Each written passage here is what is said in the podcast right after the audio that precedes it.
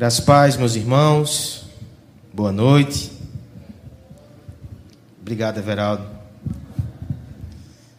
Meus irmãos, é, pela última vez, né, as crianças elas estarão ensaiando logo depois da, da, do seu momento de estudo. Então, as crianças que vão participar do coral no próximo sábado podem se retirar, certo? Vai dar certo o ensaio? Estou sentindo. Vai? Então as crianças podem ir, né, terão um momento de estudo da palavra e depois irão ensaiar para o coral. Discretamente, vagarosamente, silenciosamente, elegantemente, Aurora, né?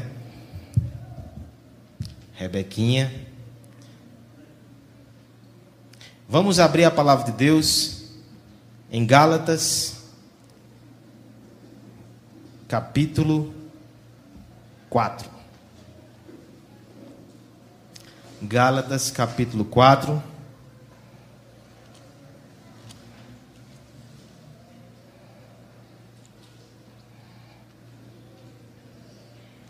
Do verso 12 ao verso 20.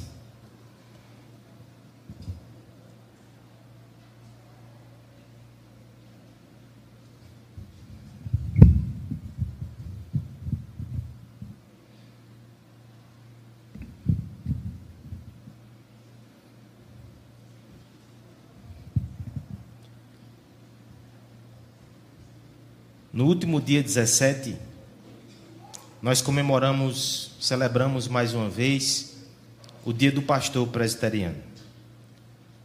Talvez você se pergunte por que o dia 17 de dezembro. É porque é o dia que foi ordenado o primeiro pastor presbiteriano no Brasil, José Manuel da Conceição. É um dia muito simbólico. Então veja o que acontece aqui. Hoje nós iremos ver o apóstolo Paulo falando sobre o seu coração, o seu ministério pastoral, numa perfeita sintonia planejada pelo próprio Deus.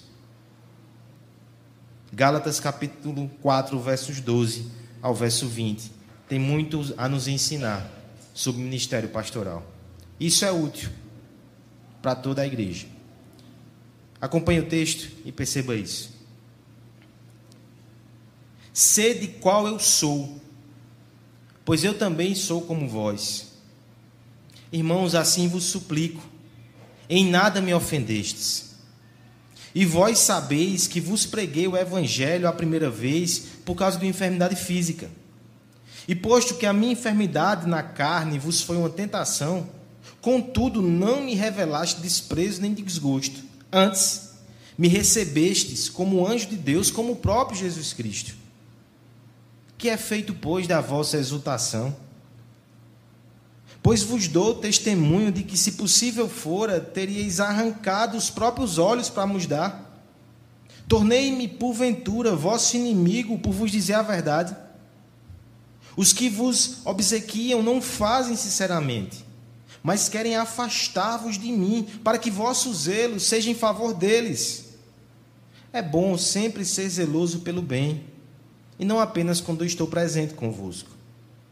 Meus filhos, por quem de novo sofro as dores de parto, até Cristo ser formado em vós, pudera eu estar presente agora convosco e falar-vos em outro tom, porque me vejo perplexo a vosso respeito. Vamos orar, pedir para que o Senhor fale conosco nessa noite e que Cristo novamente seja formado em nossos corações. Pai bendito, Pai amado, nós te exaltamos, Senhor, e nós te agradecemos pela tua palavra. Tua palavra que é viva, tua palavra que é tão poderosa, mas sabemos que nós somos fracos. E para que a entendamos de forma correta, precisamos do teu auxílio nessa noite. Ajuda-me enquanto pregador a ser fiel. Ajuda a igreja também a ter o coração pronto para receber a tua palavra. Forme Cristo em nós. Um pouco mais. Em nome de Jesus. Amém. a mensagem, ela molda o mensageiro. Ou pelo menos é assim que deve ser. E imagine a seguinte situação hipotética. Um jovem apaixonado, ele tem um recado romântico para entregar à sua amada em potencial. Se ele o faz de forma estridente, ansiosa, impaciente, irritadiça, nós temos um descompasso aí da mensagem com o mensageiro. Ao mesmo tempo, se ele entrega essa mesma mensagem de forma muito fria, impassível, formal, tem um, temos um problema aí também. A mensagem, ela molda o mensageiro. E isso não só a respeito de entonação, ou até as palavras que nós escolhemos. Muito mais a palavra molda o mensageiro no que diz respeito ao seu coração, à sua disposição e aos atos que acompanham a sua proclamação. Pense então na pregação do Evangelho, aquele que ministra a respeito de Cristo. Como as palavras e a mensagem devem moldar o mensageiro.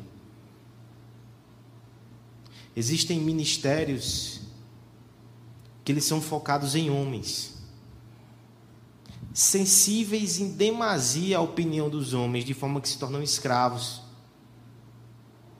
São ministérios que talvez o seu foco acabe concentrando-se muito mais em acariciar os egos das pessoas e a mensagem é comprometida. Existem também ministérios que têm o seu foco em grandes projetos, em grandes eventos e realizações. E para que esses sejam atingidos a todo custo, muitas vezes as pessoas elas ficam no meio do caminho. Mas a mensagem ela tem que moldar o mensageiro. Se nós pregamos o evangelho de um Cristo crucificado, quais são as implicações para quem ministra, para a forma com que isso é ministrado? Certamente existe um tipo de ministério que reverbera, que é influenciado, que é moldado pelo evangelho, e existem outros que não. Se não fosse assim, a própria palavra não gastaria tempo nos mostrando exemplos. E talvez você pense, qual é a utilidade dessa reflexão para nós nessa noite, pastor?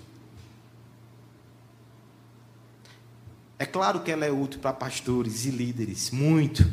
O Senhor falou demais ao meu coração nessa semana.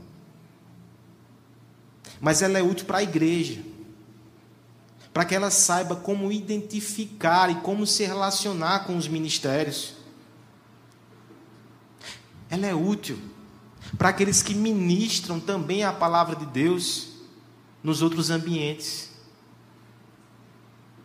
Há uma forma também centrada no Evangelho para que pais e mães comuniquem o Evangelho da graça ao coração dos seus filhos.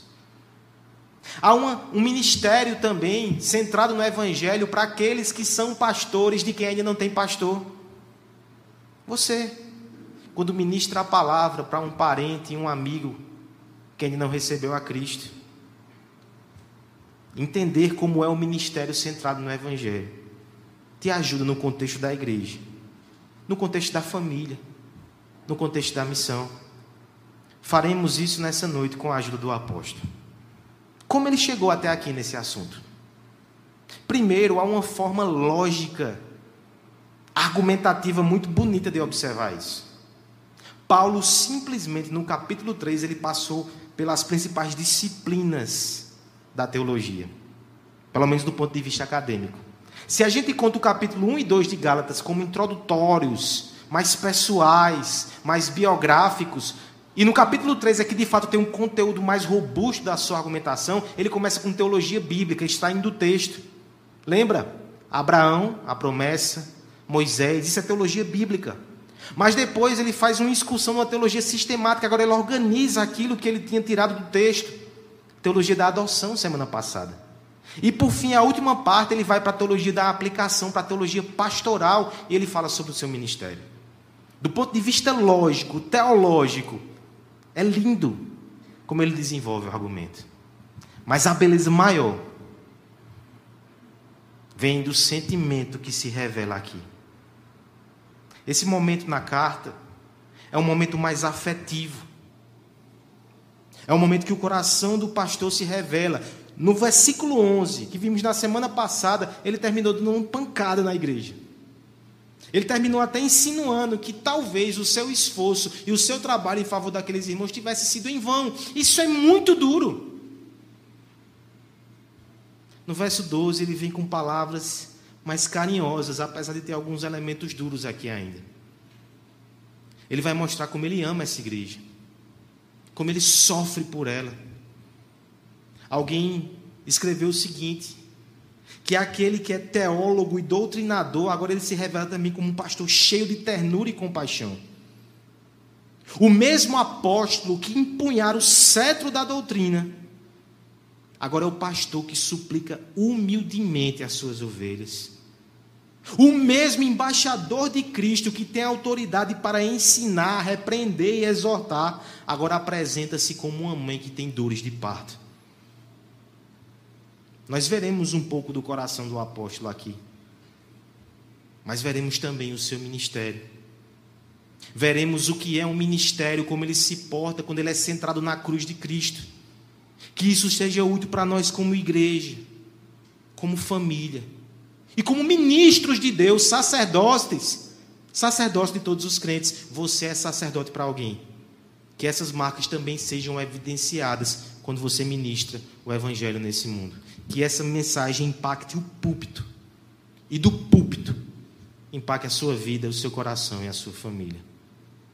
O ministério centrado no evangelho nós veremos nessa noite, irmãos.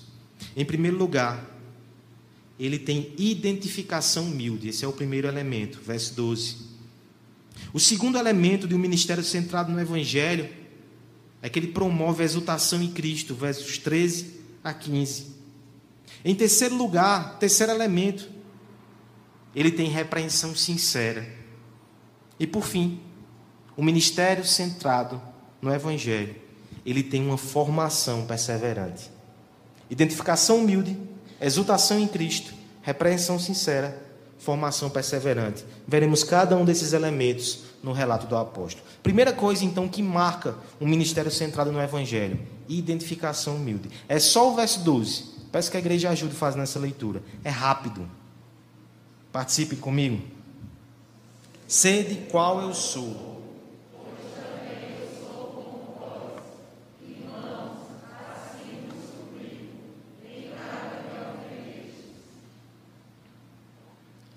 Aproximação. Essa é a primeira coisa que Paulo relata para nós aqui. E como ela é importante. A forma com que eu me aproximo das pessoas não só é o primeiro ato, mas também revela muito do meu coração. Como é que nós nos aproximamos das pessoas, seja para ensinar, seja para corrigir? É com um senso de superioridade ou é com uma postura de humildade?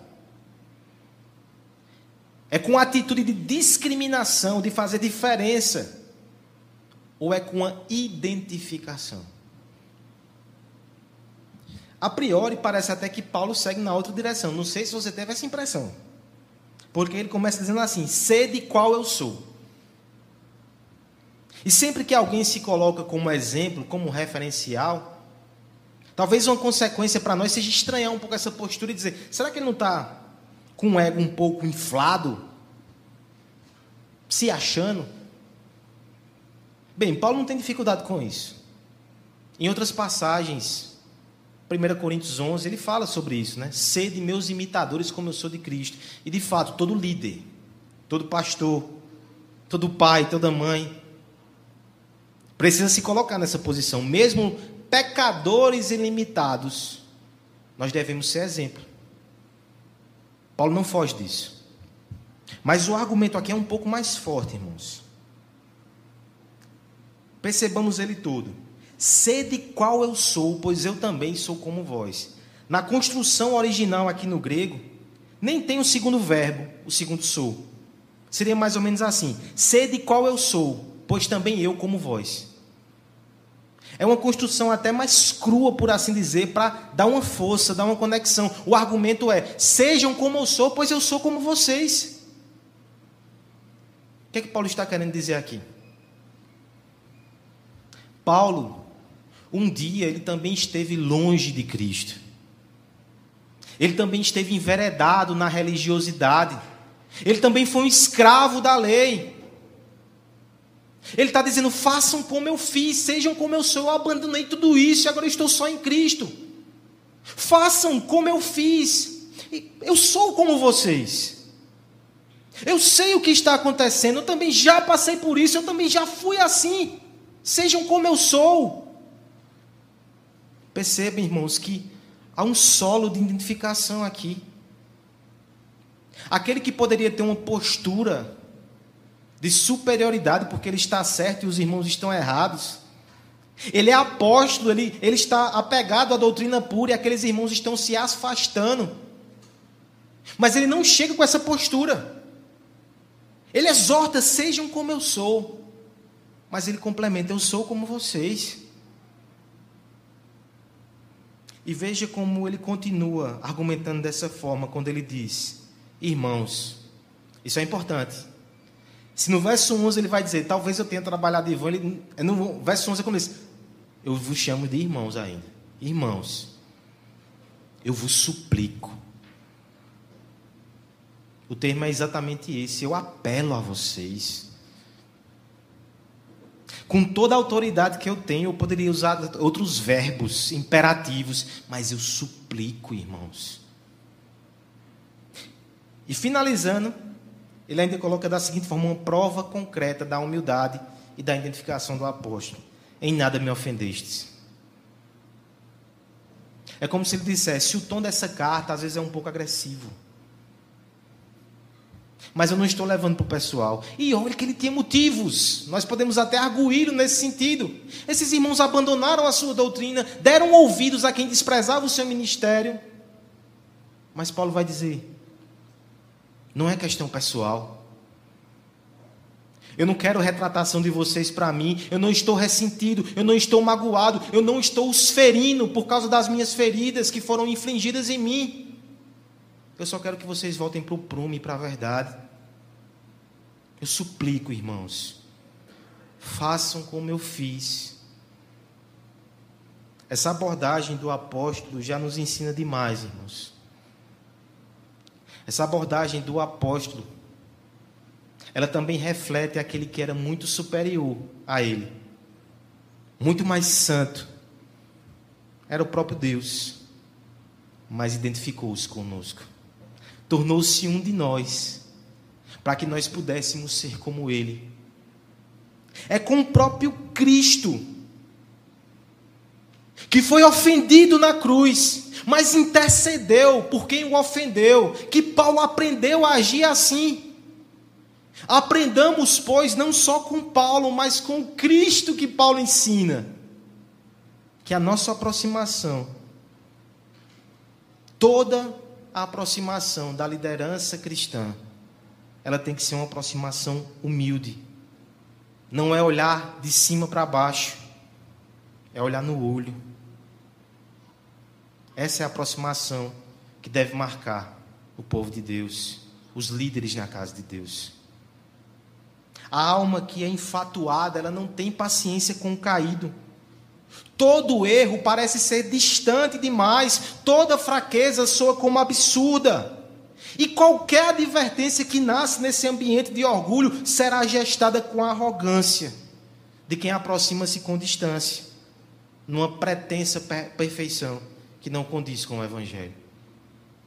Mas se você sabe quem você é, se você sabe onde você estava, e se você sabe onde você estaria se não fosse a graça de Deus, um coração que é moldado por essa verdade, por esse Evangelho, não fica mais ostentando mérito próprio e pode acolher o perdido com humildade, com compaixão e com verdade. A igreja de Cristo e a sua liderança deve se guiar por esse princípio. É incompatível, irmãos. Uma pregação muito bonita do Evangelho, feita por lábios orgulhosos. É incompatível. Que esse princípio também ele influencia as famílias aqui que pastoreiam seus filhos.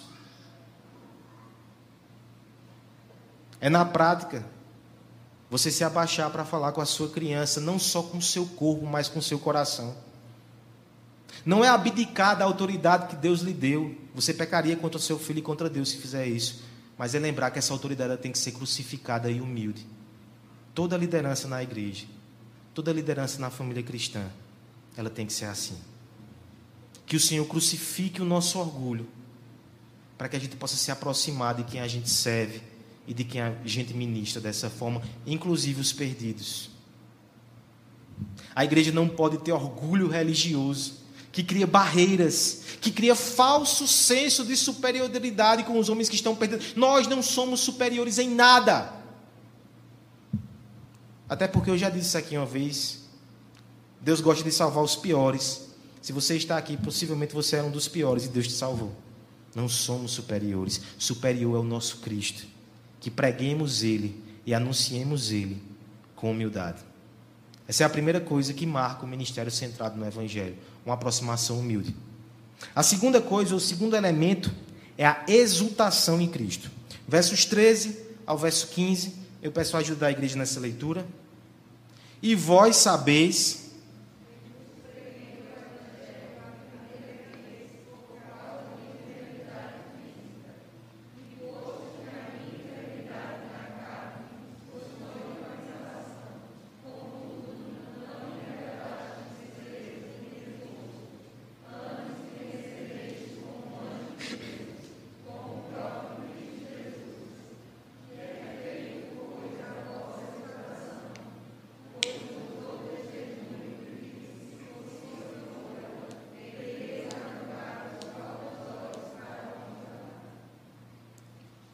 O tema da exultação, ele também tem algumas distorções no meio da igreja evangélica.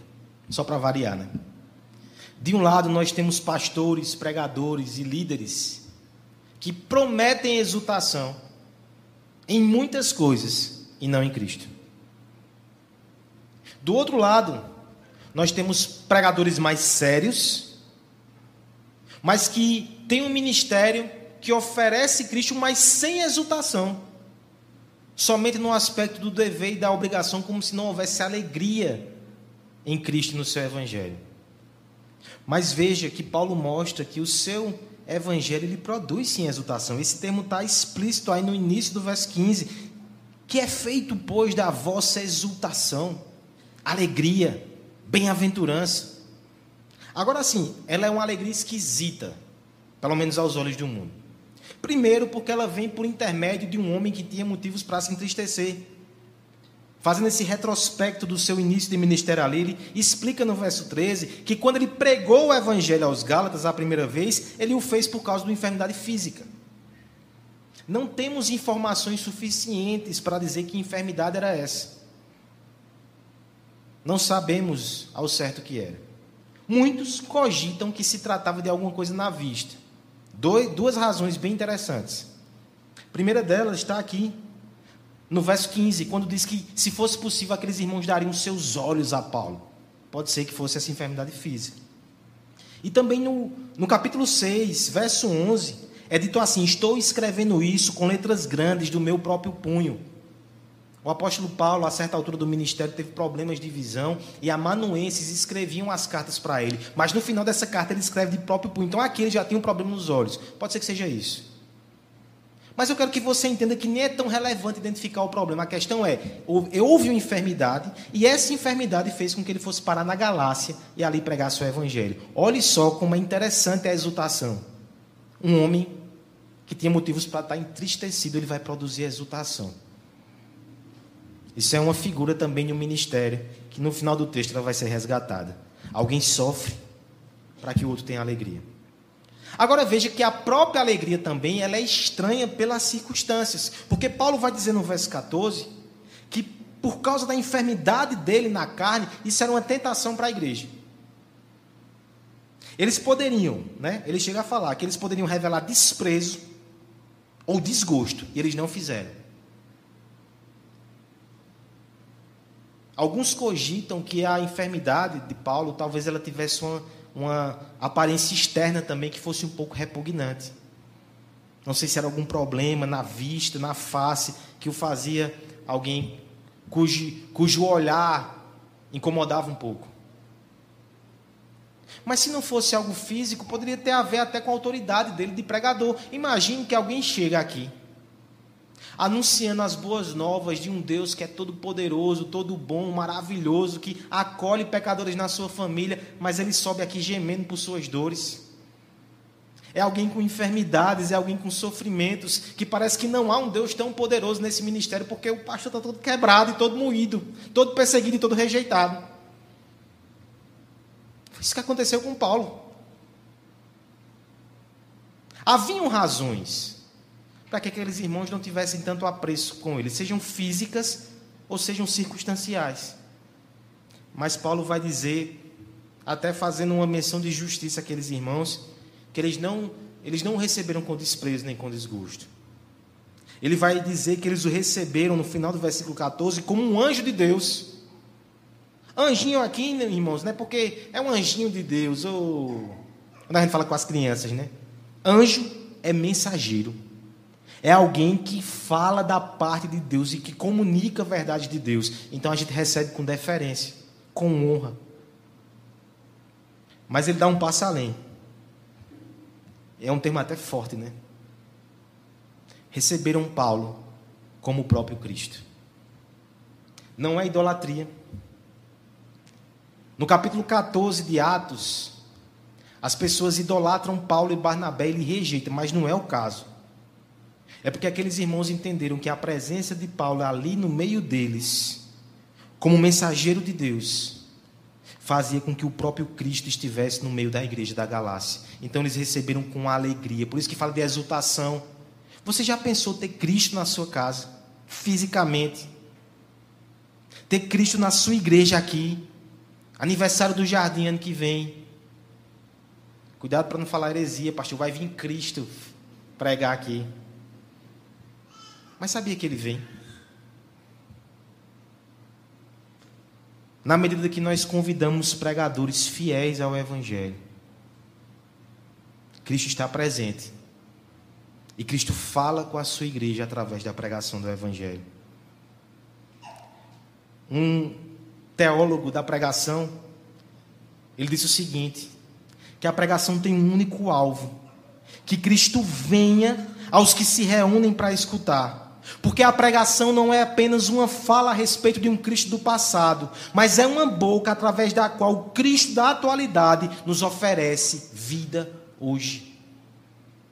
E isso deve produzir alegria nos nossos corações.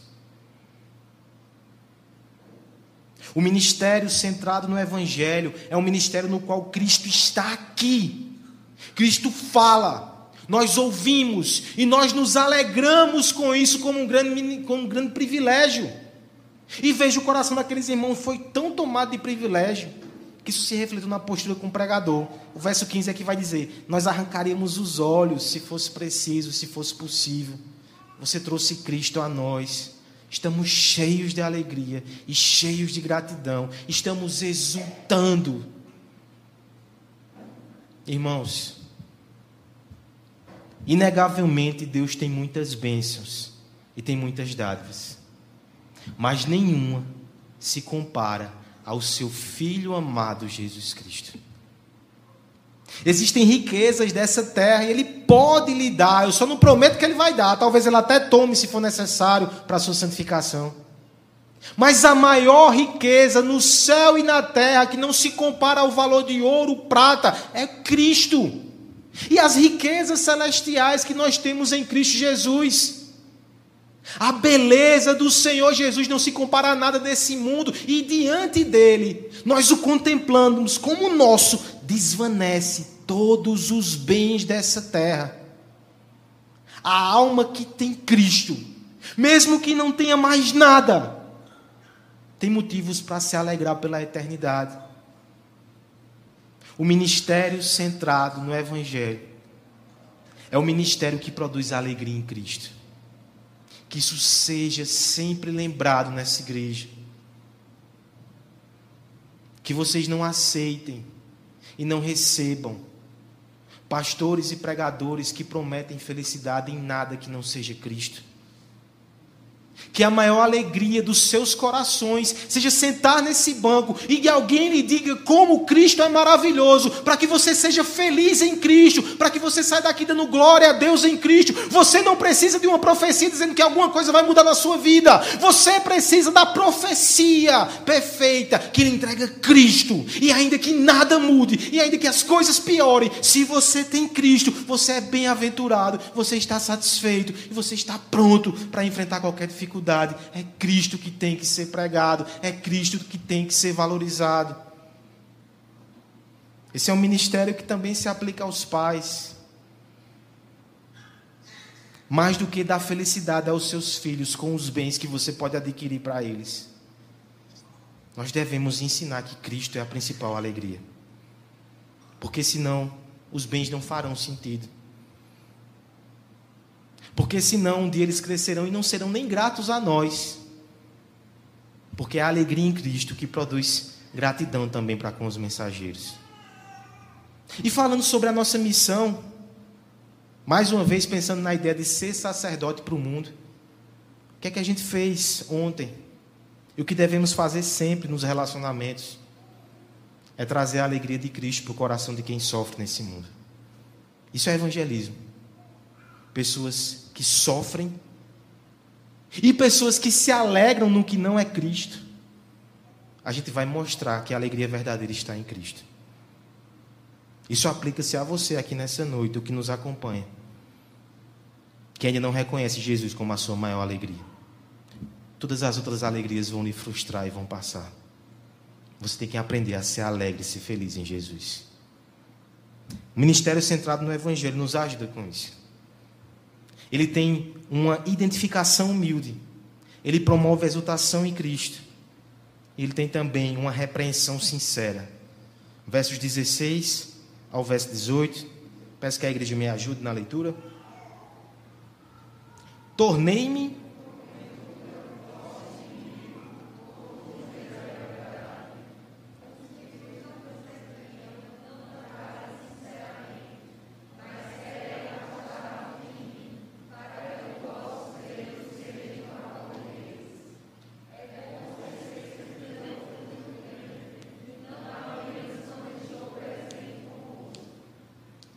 nem toda repreensão é bíblica e saudável. Existem ministérios que têm na repreensão a sua tônica. Eles são truculentos. E tem cristão que diz: só presta quando a gente apanha. Que conversa esquisita. Apesar que a gente precisa muitas vezes apanhar do texto sagrado. Aí vem o outro lado.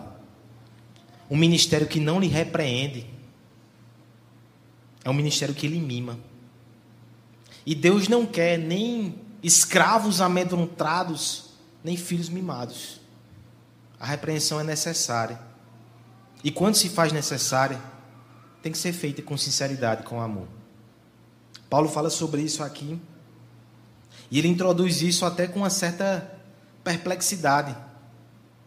Ele, depois de relatar esse amor com que ele foi recebido, aquela deferência, aquela gratidão, aquela alegria, no verso 16 ele vai dizer: Eu me tornei porventura vosso inimigo, por vos dizer a verdade. Vocês me aceitaram enquanto eu falava boas novas de salvação. Enquanto o pastor pregava sobre as doutrinas da graça aqui, sobre o evangelho, ele era muito bem recebido. Mas quando foi necessário confrontar e falar de pecados da igreja, agora ele se tornou inimigo. Agora ele se tornou infiel. Agora ele não é mais boca de Deus. É isso que Paulo está dizendo. Vocês mudaram de postura para comigo. Eu quero que você perceba aqui, irmãos, que para o apóstolo confrontar esses irmãos teve um custo. Ele tinha sido bem recebido e amado. Ele tinha um carinho e admiração daqueles irmãos.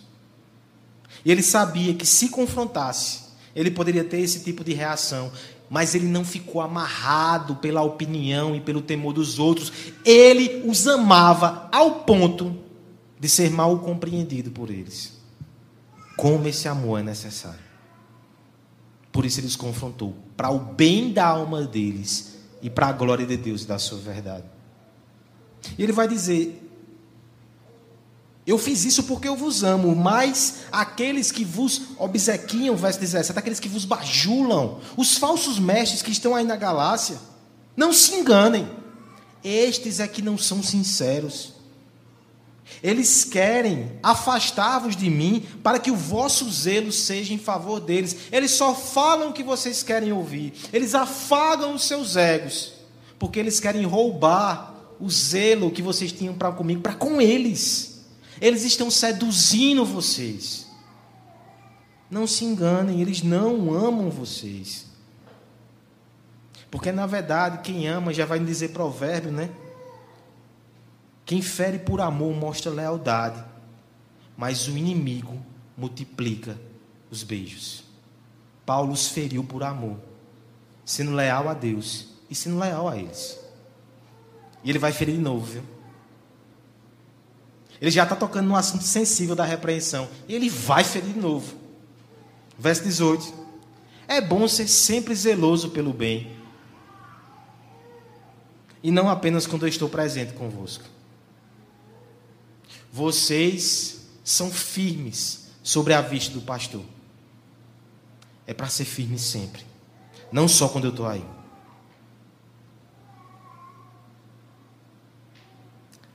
Meus irmãos, mais uma vez, essa poderia ser uma mensagem que não seria recebida com tanta alegria.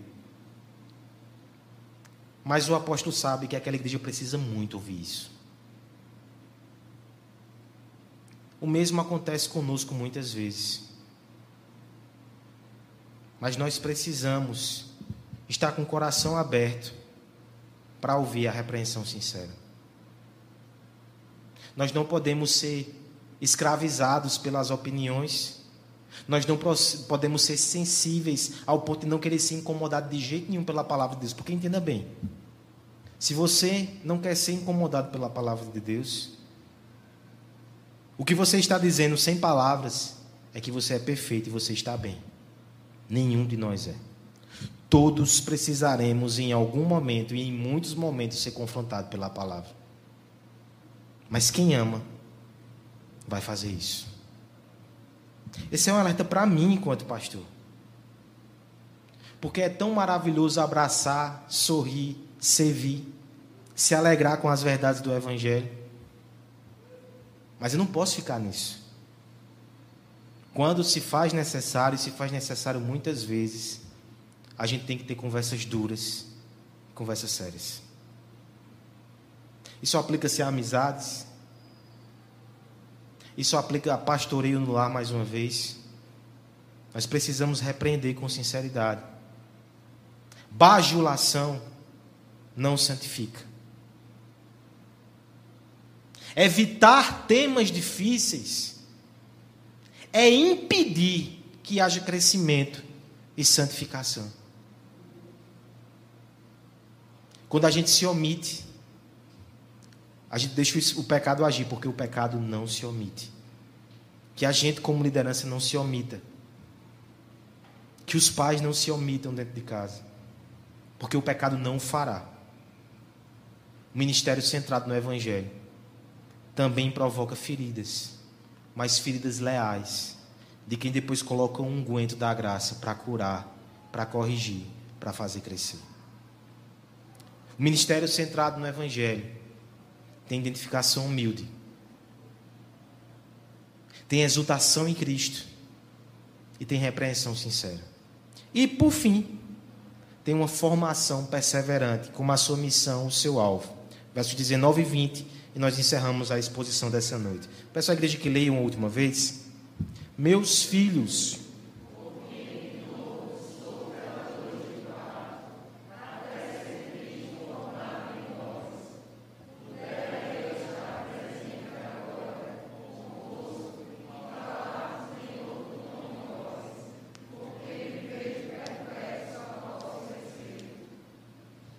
O ministério cristão é uma missão que nos é delegada com propósitos bem definidos. Mas são propósitos gloriosos e são propósitos árduos que exigem perseverança. Paulo termina, portanto, mencionando essa perseverança e mencionando também o alvo e o objetivo do seu ministério, um ministério centrado no Evangelho. Primeiro, agora, ele retoma tons afetivos, porque no verso 18 ele tinha sido um pouco mais duro, e agora ele lança novamente palavras de afeto. Meus filhos, são termos até mais fortes do que ele disse inicialmente, meus irmãos. Ele vai usar uma das figuras mais fortes da criação, que envolve dor, envolve sofrimento, envolve amor. Paulo vai dizer que sofre dores de parto. Uma das reações que eu tive, né, no processo ali de nascimento de asno, foi depois encher minha mãe de cheiro. Eu não tinha dimensão quanto ela tinha sofrido por mim. Geralmente os filhos não sabem, porque não estavam presenciando ainda com a sua mente o que aconteceu, né? Se você presenciou, você é esquisito, né? Mas a gente percebe, meu Deus, como a mãe sofre. O pai sofre junto, né? Mas a mãe é uma figura tão forte que é ela que Paulo evoca aqui, né? E a força aqui é, é duplicada. Eu sofro dores de parto novamente. Já pensou? E aqui eu não falo de filhos múltiplos, não. Eu falo de sentir várias dores de parto pelo mesmo filho. Será que as mães aqui topariam isso? Se brincar, topariam, né? Mãe é mãe. Paulo tem um coração de mãe no que diz respeito àqueles irmãos de Gálatas. E assim como ele sofreu e sentiu dores, talvez faça referência às suas enfermidades, à perseguição, ao trabalho extenuante de cuidar de almas, ele sofreu para que eles tivessem vida. Ele está fazendo isso de novo. O ministério envolve essas dores. E às vezes mais de uma vez. Veja o afeto, veja o carinho, veja a perseverança. Agora, usando essa mesma figura ainda, qual é o resultado desse processo de gestação? Ah, vai sair um bebezinho que é a cara do pai Paulo, né? Não, ele não vai longe assim. Meus filhos, por quem sofro dores de parto, até Cristo ser formado em vós. O ministério tem dores. O ministério é uma gestação, é uma formação, mas no fim quem é formado é Cristo. Não é o pastor, não é o apóstolo. Não deve ser o pai, não deve ser a mãe. Até alguém, um tom irônico, disse: Não faça de seu filho um novo você, já basta um. Mas a ideia aqui do ministério é que a missão da vida de Paulo é fazer com que Cristo seja formado no coração dos crentes. Essa não é uma missão simples e rápida. Não vai ser de um dia para a noite. Vai ser demorado e com dores de partos. Mas o alvo é sublime. Exige dedicação. Exige esforço. E veja como ele termina dizendo no verso 20 depois de mencionar seu sofrimento, depois de exortar e confrontar aqueles irmãos mais uma vez, veja como Paulo termina. Pudera eu estar presente agora. Nosso coração, né? Às vezes eu pensando aqui nesse texto, no verso 18 ele diz: Vocês só são fiéis quando eu estou presente, pois eu não vou mais não. Paulo não age assim. Eu queria estar com vocês de novo. Pudera eu estar com vocês e falar em outro tom. Pessoalmente, a gente poderia usar outra linguagem mais afetiva.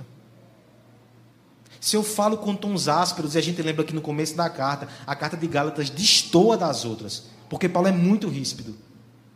Mas ele diz isso é porque eu me vejo perplexo a vosso respeito. Eu estou perplexo com o que está acontecendo. Mas eu vos amo e eu sofro dores para que Cristo seja gestado em vocês. Algumas implicações aqui para o ministério pastoral. O sofrimento e a dor faz parte. Mas a perseverança, o amor e o cuidado que permanece também.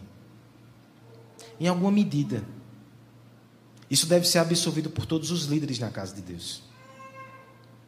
O seu objetivo não é só organizar as músicas da igreja. O seu objetivo não é só organizar a diaconia e fazer um serviço lá fora. O seu objetivo também é formar Cristo um pouco mais na vida de cada crente cristão aqui dentro. E para isso, você vai sentir dores. Mas tem uma palavra de consolo aqui.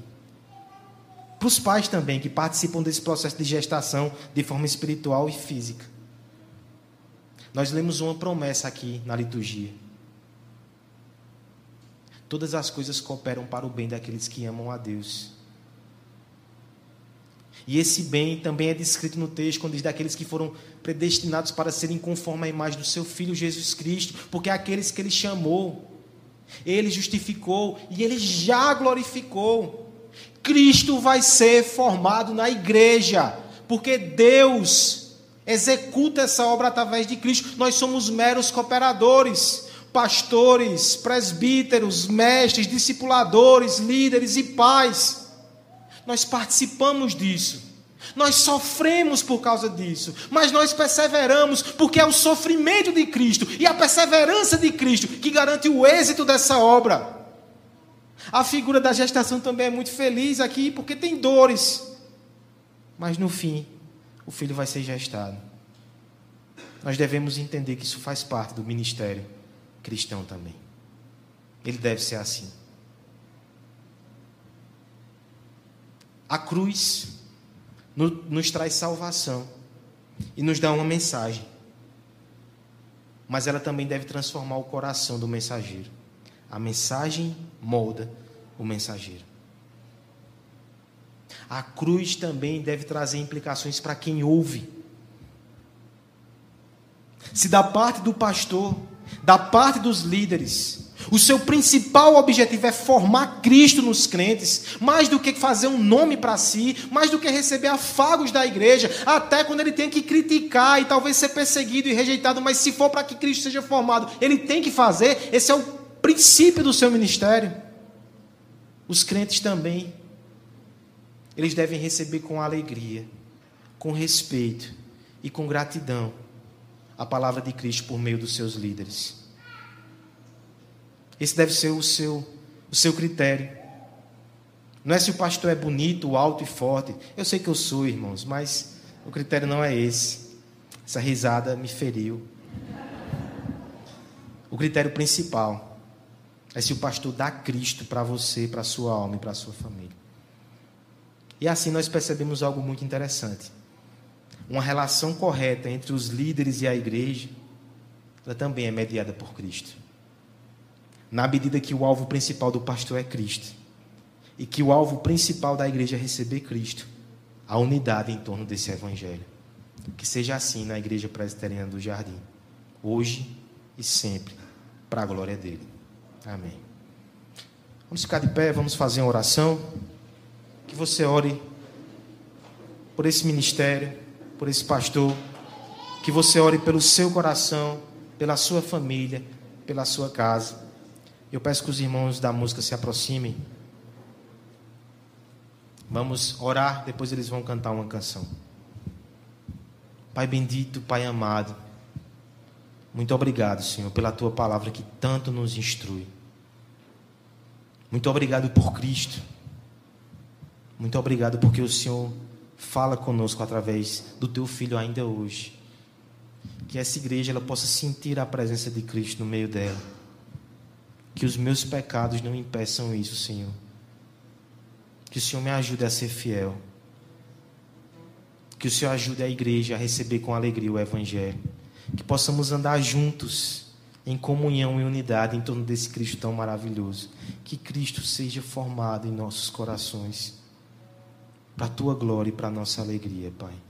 No nome de Jesus. Amém.